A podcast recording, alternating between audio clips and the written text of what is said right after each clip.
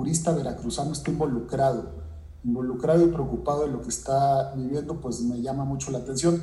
Por eso más que una ponencia, vengo a hacerles una invitación abierta a todos los que están participando, a la academia, pero también a los juristas y a, cada uno de los ciudadanos que se están conectando, a que colaboren con nosotros. Ahorita en el Senado estamos viviendo un proceso muy interesante que va hacia una reforma judicial, una parte de la reforma judicial en concreto sí va a pasar y transitar por el tema de la digitalización de la famosa e-justicia o de la justicia digital, como le quieran llamar, pero otra gran parte viene hacia encaminada a un cambio profundo en el Consejo de la Judicatura que se está discutiendo, en ciertas este, de atribuciones y sobre todo profesionalización de nuestro gremio, en nuestro sector este, hay algunos que hablan de poder poner este, como la colegiación como uno de los elementos para que se pueda seguir practicando.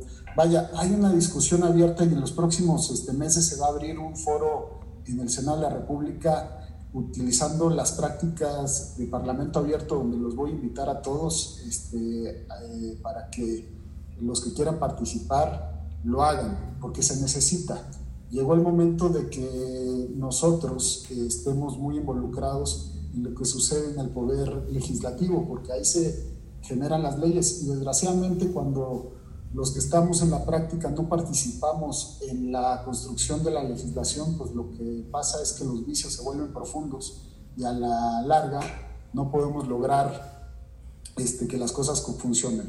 Un tema en concreto es lo que estamos viviendo. Ahora el letargo judicial se hizo mucho más evidente con el tema de la pandemia, bien lo dijo la magistrada presidenta Sofía Martínez, pues que en Veracruz en concreto nos agarró la pandemia con los dedos en la puerta.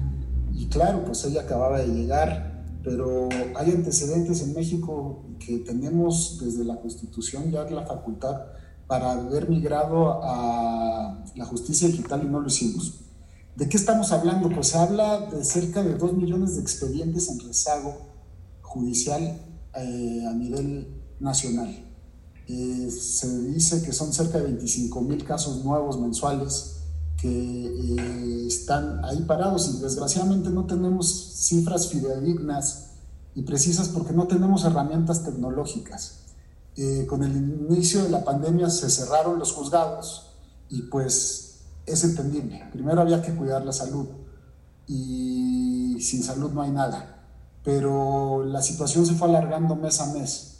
La situación este, empezó a afectar, pues ya no solo a los justiciables, empezó a afectar también a los operadores de derecho todos, a los juristas que no podían trabajar, al personal administrativo, al personal este, hasta de limpieza, eh, de los juzgados y los proveedores de alrededor de los juzgados, porque también hay negocios que viven desde sacar copias hasta este, vender tortas y todo, todo, todo, todo se fue paralizando, y no solo en este sector, pero el problema de que se paralice la justicia es muy grave. Es muy grave porque nuestro régimen democrático está construido o edificado más que nada en una impartición de justicia eficaz. Si la justicia separa el régimen democrático, entendido como lo describe el artículo tercero constitucional, que no solo habla de la democracia como una estructura jurídica o un régimen político, sino como un sistema de vida que está fundado en el constante mejoramiento económico, social y cultural, pues parte de ese mejoramiento es la convivencia. Y en la convivencia se tiene que garantizar, claro, primero las libertades, los derechos, pero ahí dicen eh, la filosofía del derecho que la libertad sin límites es anarquía. Y si no tenemos impartición de justicia que ponga límites a esas libertades, pues entonces a lo que sigue es la anarquía, el enojo social, el paralizar nuestro sistema judicial, que no fue un tema exclusivo de México, fue un tema mundial, este, pues claro que lleva a una sociedad que se enoja, a una sociedad que empieza a tener rasgos anárquicos, y cuando digo rasgos anárquicos, pues bueno, manifestaciones de desesperación, y se desborda, y eso no lo queremos. ¿Cómo podemos acabar con el rezago? Pues sí, una herramienta muy importante puede ser las tecnologías de la información. Las tecnologías de la información se utilizan cotidianamente en todo tipo de industrias. Vaya, lo estamos usando ahorita, este foro, estamos utilizando eh, una plataforma que yo no conocía antes de la pandemia, que se llama el Zoom, y que es muy eficaz para seguir trabajando, pero en la industria usan eh, tecnologías cifradas para administrar grandes este, conglomerados con más seguridad, con más candados este, de, vaya, de, control que cualquier otro medio este, escrito o, anticuado. Vaya, la verdad es que nos hemos rezagado mucho en el país este, en ese sentido. Y sin razón, porque les puedo decir que desde 2013 el Poder Judicial de la Federación eh, ha sacado diferentes acuerdos, ha sacado diferentes acuerdos que van encaminados a transitar hacia una justicia digital. Hablo, por ejemplo, el acuerdo de la firma electrónica certificada o la FIDEL y el expediente electrónico, la Suprema Corte de Justicia, el Tribunal Electoral del Poder Judicial de la Federación, el propio Consejo de la Judicatura hacen uso de esa tecnología para poder acreditar hacer promociones, para poder tener una interacción y precisamente es por eso que esos poderes federales, ahora que llegó la pandemia, no les afectó tanto. Hay acuerdos para elaborar versiones públicas de asuntos para que los juristas los puedan eh, consultar, para intercomunicación, para promover vía electrónica actuaciones y solicitar también recibir notificaciones. Y lo mismo lo podríamos haber migrado desde hace tiempo sin una necesidad de una reforma constitucional al ámbito local, pero desgraciadamente no ha sucedido, no sucedió. Y cuando digo que lo pudimos haber transitado es porque eh, el fundamento legal ahí está. Eh, todos este, ustedes seguramente conocen el artículo 17 constitucional, que básicamente reza que se debe tener una justicia pronta y expedita, es una obligación del Estado. Y además el artículo 6 constitucional, si lo complementamos, este sí se los quiero leer, habla de que el Estado deberá garantizar el derecho de acceso a las tecnologías de la información y comunicación así como los servicios de radiodifusión y telecomunicaciones, incluido el banda ancha en Internet. El acceso a la justicia este, debe de adecuarse a los parámetros constitucionales. Es decir, el fundamento constitucional ahí estaba para que desde eh, antes de 2013, que fue cuando se reformó ese artículo sexto constitucional y que le dimos entrada al derecho humano de tener acceso a las tecnologías, pudimos haberlo migrado en todos los ámbitos, incluido el poder jurisdiccional, pero desgraciadamente no, no lo hicimos este, en tiempo, en forma, y de repente llega una pandemia de las magnitudes que estamos viviendo y vemos un rezago que no es exclusivo del estado de Veracruz. Les quiero decir que a nivel nacional eh, solo hay nueve nueve poderes judiciales que realmente han utilizado herramientas tecnológicas, eh, Querétaro, Nuevo León, Coahuila, Estado de México que eh, mencionó la, la doctora este, Sofía tiene este expediente virtual. Les quiero decir que, por ejemplo, ese expediente virtual que utilizan en el Estado de México, que tanto nos gusta a los abogados que litigamos porque puedes tener interacción con el expediente, ese está hecho por una compañía jalapeña. La, la, la, tecnología es jalapeña y la tienen allá funcionando en, en, el Estado de México. Entonces es muy interesante lo que se puede lograr cuando puedes ir transitando a, a esas, este, a esas tecnologías.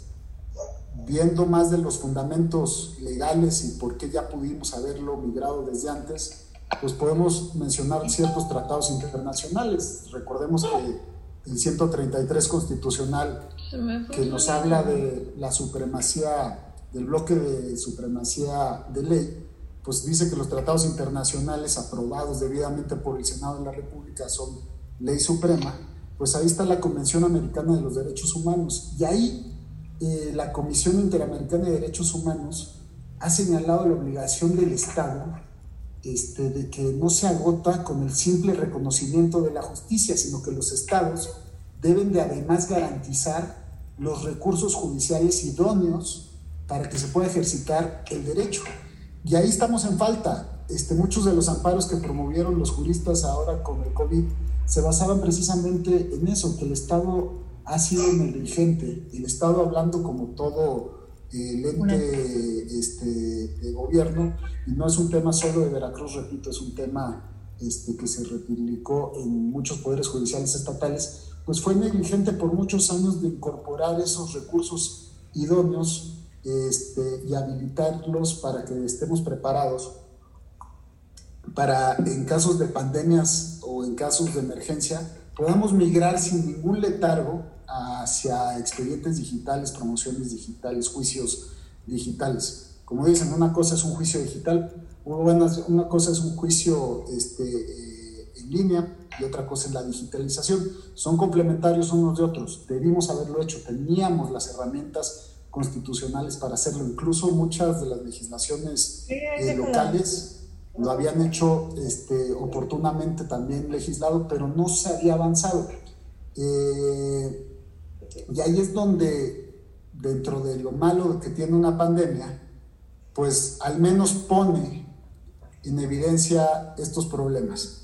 Y le puso en evidencia el problema a muchos legisladores. Muchos legisladores empezaron a recibir peticiones para poder legislar en la materia. Yo no soy muy creyente de que debemos de legislar todo a nivel constitucional. De hecho, creo que se ha abusado en tener una constitución muy sustantiva. Eh, pero desgraciadamente hay ciertos puntos, como es el caso, que cuando no la haces muy expresa la constitución, las situaciones no cambian. Y este es el caso. Les estaba mencionando que desde 2013 teníamos la capacidad legal y constitucional dentro de la norma abstracta para poderlo regular a nivel local y poder migrar a este tipo de prácticas y no lo hicimos, no lo hicieron más que nueve estados, nueve poderes judiciales. Eh, entonces, pues entiendo eh, pues los creyentes de la teoría neoconstitucional que dicen que las constituciones deben de ser altamente sustantivas en países eh, como el nuestro para poder lograr el cambio, toda vez que la constitución ya no se vuelve solo una norma abstracta, sino una norma sustantiva. Y ahí es donde eh, entra la iniciativa que propone Ricardo Monral Ávila, el senador coordinador de la mayoría de los senadores, que les quiero decir fue eh, recogiendo el, sentir de muchos de los otros grupos parlamentarios y presenta la iniciativa. Qué bueno que la presenta el coordinador de la mayoría, porque al menos en la negociación política eh, pues allana mucho el camino porque las decisiones en el Congreso y más las decisiones de, de, los cambios constitucionales requieren una mayoría calificada. Y en estos tiempos presentar una reforma constitucional desde la minoría, este, desgraciadamente seguramente nos las hubieran bloqueado. Pero lo importante es que para que avance, la presentó, su reforma va enfocada a intentar reformar el artículo 17 constitucional. ¿Qué busca? Busca que se reconozca eh, los medios electrónicos. Se las voy a leer eh, lo que dice. Después de que el artículo 17 constitucional reconoce eh, en, su segundo párrafo que la justicia debe de impartirse de manera pronta y expedita, eh, habla en la propuesta escrita para garantizar el derecho de acceso a la justicia, los tribunales adoptarán el uso de tecnologías de la información y de comunicación en sus sistemas de impartición de justicia y gestión procesal, incluida la adopción de la firma electrónica, la cual debe ser emitida por una autoridad competente. Es decir, en una primera instancia habla de una obligación constitucional para que los tribunales de todo orden de la nación, locales, este, federales, eh, migren hacia una gestión de impartición de justicia electrónica. Eh, uno de los avances que ha hecho la Suprema Corte de Justicia, que ha hecho el SAT, precisamente es perfeccionar las firmas electrónicas. Eh, la Suprema Corte tiene la FIRE, el SAT tiene la firma electrónica. A través de esta reforma o de este texto se busca que se pueda reconocer el uso de esa firma electrónica. ¿Por qué la firma electrónica? La firma electrónica es el primer paso de acceso, el poder identificar quién es el actor y saber que el actor que le estás dando sea precisamente el, facultado. Es, más, es más fácil falsificar una firma en un documento este, que, falsificar, eh, que, falsificar una firma electrónica con todos los, los este, candados de seguridad, descifrado que tiene.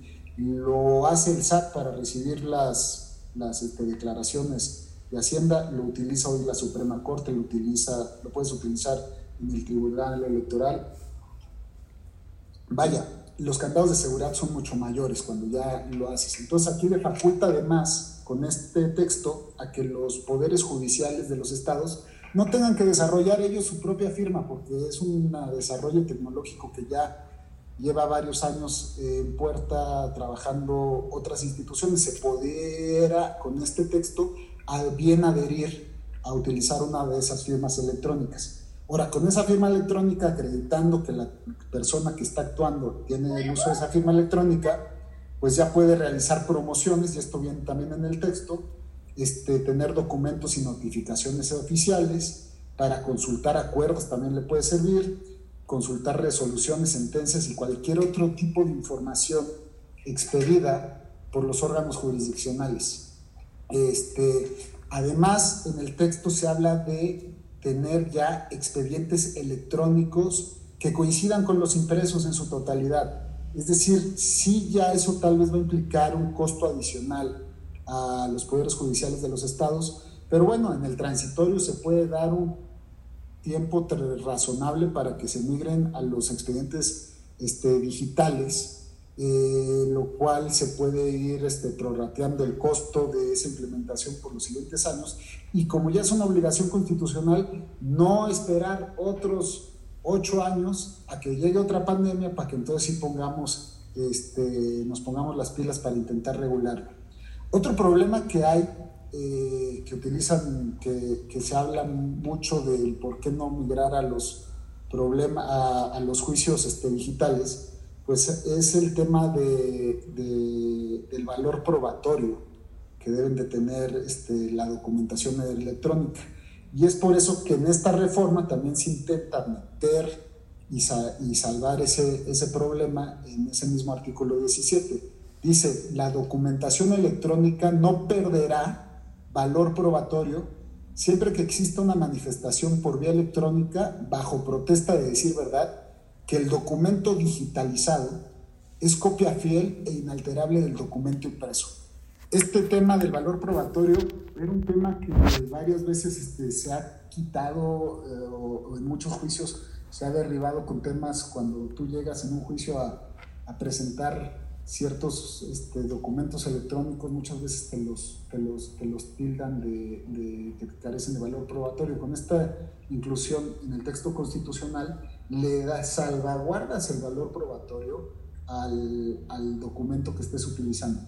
Este, de esa manera, pues es que se está intentando que se logre habilitar esta, este sistema de manera nacional, universal, que todos los poderes judiciales que son independientes uno de otro tengan como referente, como carta este, astral que nos marca el norte, a la Constitución y por ente hacer las promociones. Como les decía, a mí no me encanta que se hagan estas reformas a nivel constitucional altamente sustantivas, pero hay ciertos temas cuando se habla de derechos humanos que si se siguen vulnerando, como es el derecho humano al acceso a la justicia pronta y expedita, pues tal vez sí vale la pena ahí ser documentos altamente sustantivos como este para que realmente surja el efecto cascada y se empiece a, a permear.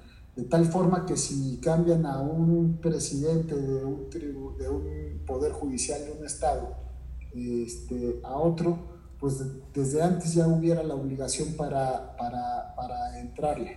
Es, este, es importante señalar también que el tema de migrar a una justicia digital eh, puede acelerar también los tiempos, puede dar certeza, puede dar transparencia. Eh, lo importante para los operadores jurídicos es ver cómo en la implementación no perdemos la calidad del resultado jurídico.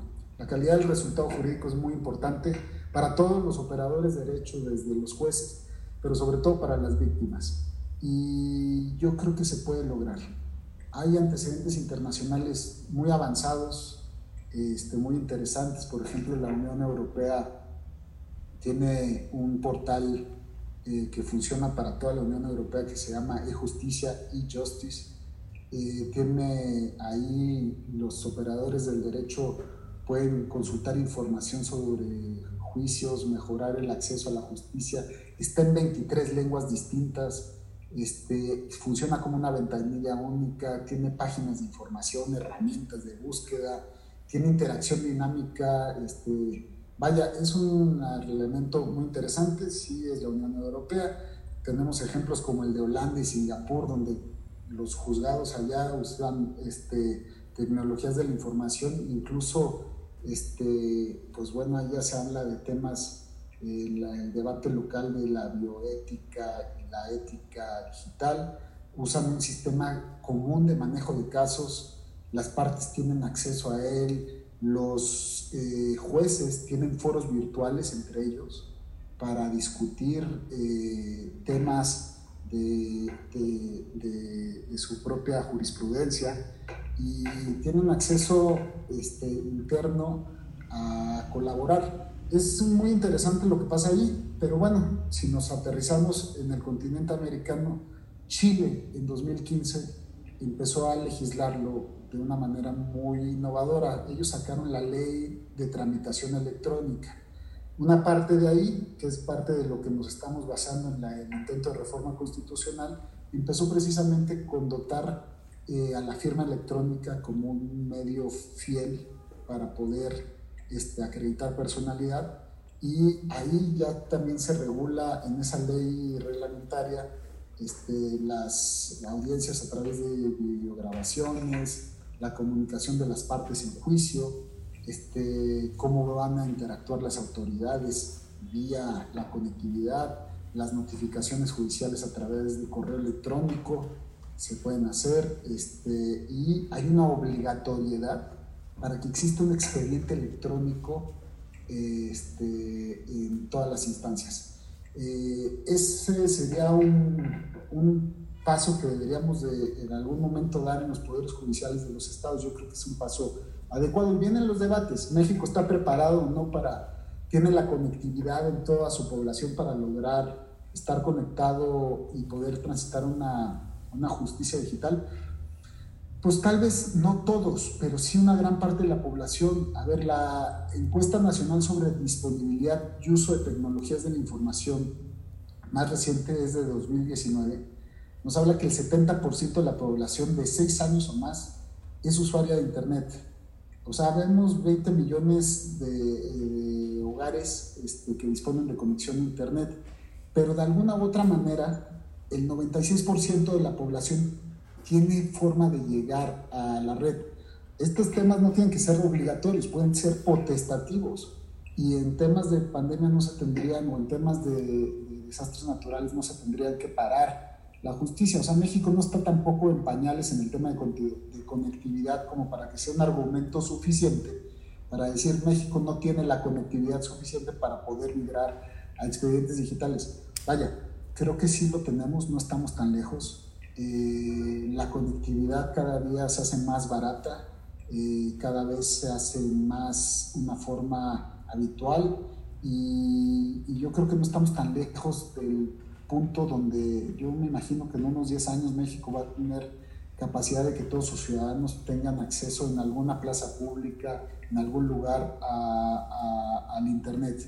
Pero eh, no tenemos que esperar a que estemos al 100% en la conectividad para legislar o migrar a la parte este, tecnológica en juzgados. Yo creo que es un paso que tarda mucho tiempo, vaya, lo han visto los jueces, lo han visto eh, los abogados, cuánto nos hemos tardado en migrar al sistema de juicios orales.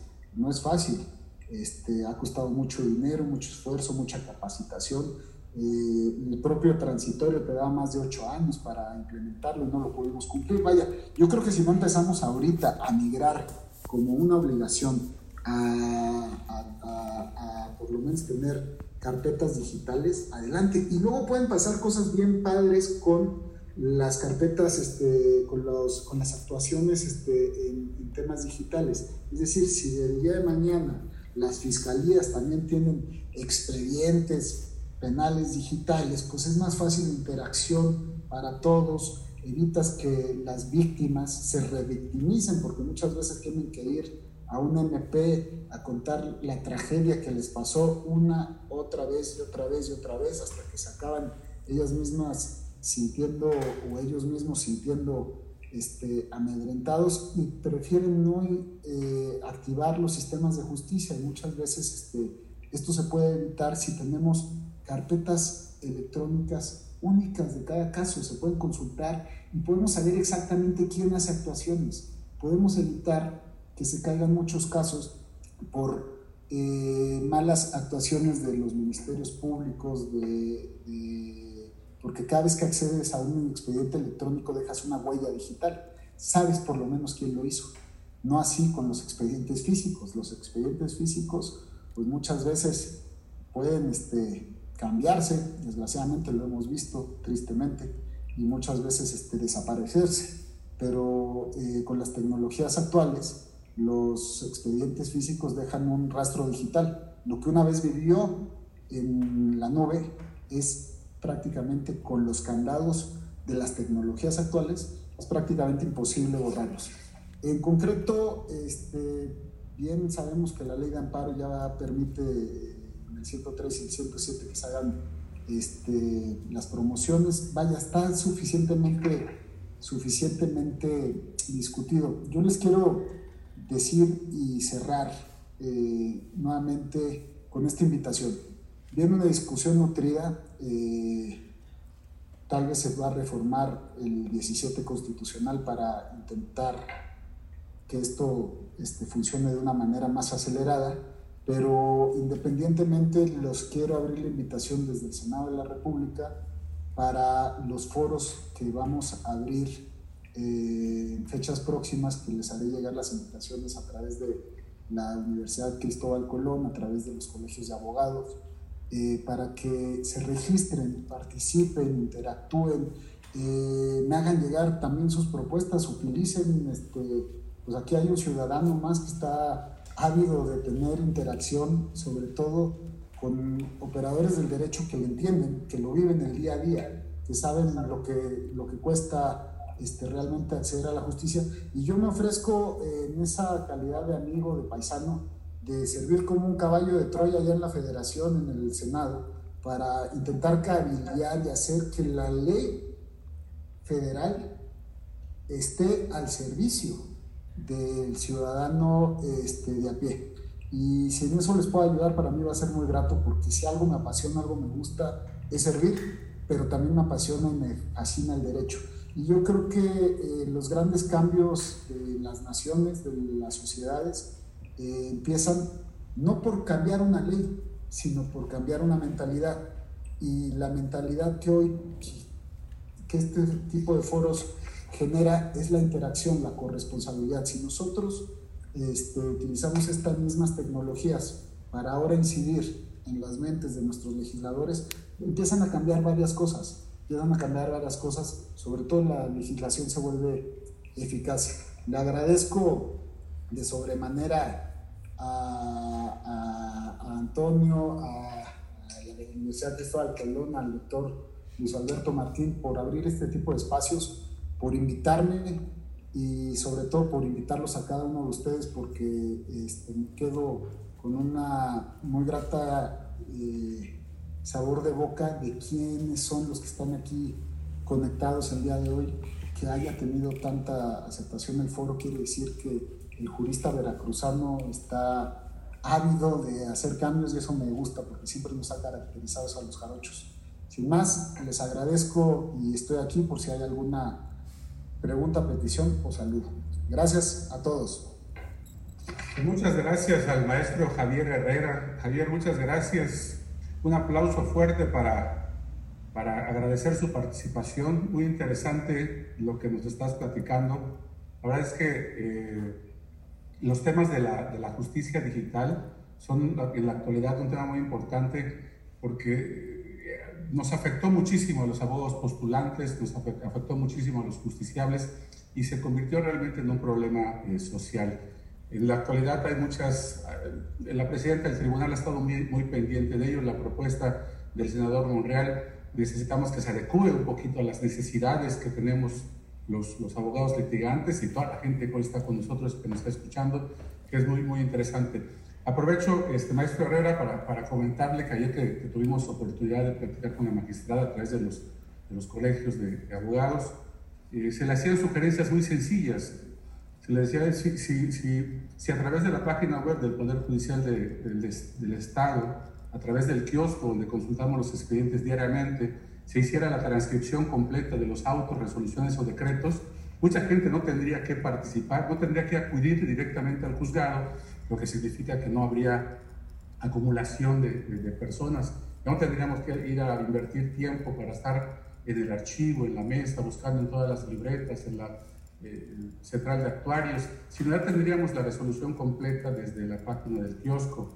Si se reforma el 73 que del, del Código de Procedimientos Civiles, que en complemento con el 85 de la Ley Orgánica del Poder Judicial del Estado de Veracruz, se pueden hacer notificaciones digital, eh, digitales por, a través de correo electrónico, también tendríamos mucha menos gente que, tendría que asistir a los juzgados y como acertadamente comenta el maestro Herrera, que tiene conocimiento muy claro del tema que está eh, exponiendo, se ahorrarían muchísimos recursos. El día que logremos sistemas digitales como el del Poder Judicial de la Federación, como el Tribunal Federal de Justicia Administrativa en Veracruz, yo creo que estaríamos del otro lado. Definitivamente, eh, eso es lo que necesitamos. La presidenta del tribunal está eh, muy, muy al pendiente de estos temas. Nos dejó muy buen sabor, de boca el que sabe de lo que está hablando, el que está pendiente de lo que estamos haciendo y con pláticas como la del maestro Herrera, pues eh, esto ayuda mucho. Así que maestro Herrera, desde el Senado de la República, en todo lo que nos puede echar la mano, muchísimo se lo vamos a agradecer. Todos los, los operadores jurídicos, los justiciables, toda la gente que participa en esto de, de la justicia digital que, necesitamos. Y por supuesto, la Universidad Cristóbal Colón siempre se ha sumado al tema de la, de la capacitación, capacitación gratuita para que la gente, para que los que ya estamos medio viejitos y que no somos de la tecnología, pues podamos acceder a, estos temas y que, que, no se nos haga complicado, que no sea algo difícil, que no haga nugatoria la, la posibilidad de ejercer el, la libre profesión o el, ejercicio del derecho, porque no entendamos el tema de las nuevas tecnologías. Así que gracias. Otro aplauso fuerte para el maestro Herrera eh, Borunda que está con nosotros. Agradecemos el tiempo que está, que está invirtiendo. Y también la Universidad Cristóbal Colón, eh, aquí voy a compartir la pantalla. La Universidad Cristóbal Colón, eh, Javier te entrega un, reconocimiento que también los colegios, que también colegios de abogados eh, que van a hacer llevar un, un reconocimiento por, por la participación. La Universidad Cristóbal Colón, a través de la División de Derecho, Fabio Herrera Borunda, por la impartición de la videoconferencia constitucional hacia el acceso a una justicia digital. Y bueno, que está muy involucrada y muy enterada de estos temas. Muchas gracias en nombre de la Universidad Cristóbal Colón de los colegios unidos colaborando en este tema. Agradecemos el tiempo que, le has invertido a esta, a esta plática. Cedo el micrófono para que despida. Eh, Muchas este gracias, Felipe, agradecemos de corazón. Cedo, cedo el micrófono al, al, maestro Antonio Muñoz para que despida la, la, este foro por el día de hoy y a todos ustedes a que estemos mañana en punto de las 5 de la tarde. Hay experiencias muy importantes que también tienen que ver con estos, con estos temas. Gracias. Adelante, Antonio. Gracias, gracias, Luis. Eh, pues de antemano te agradezco mucho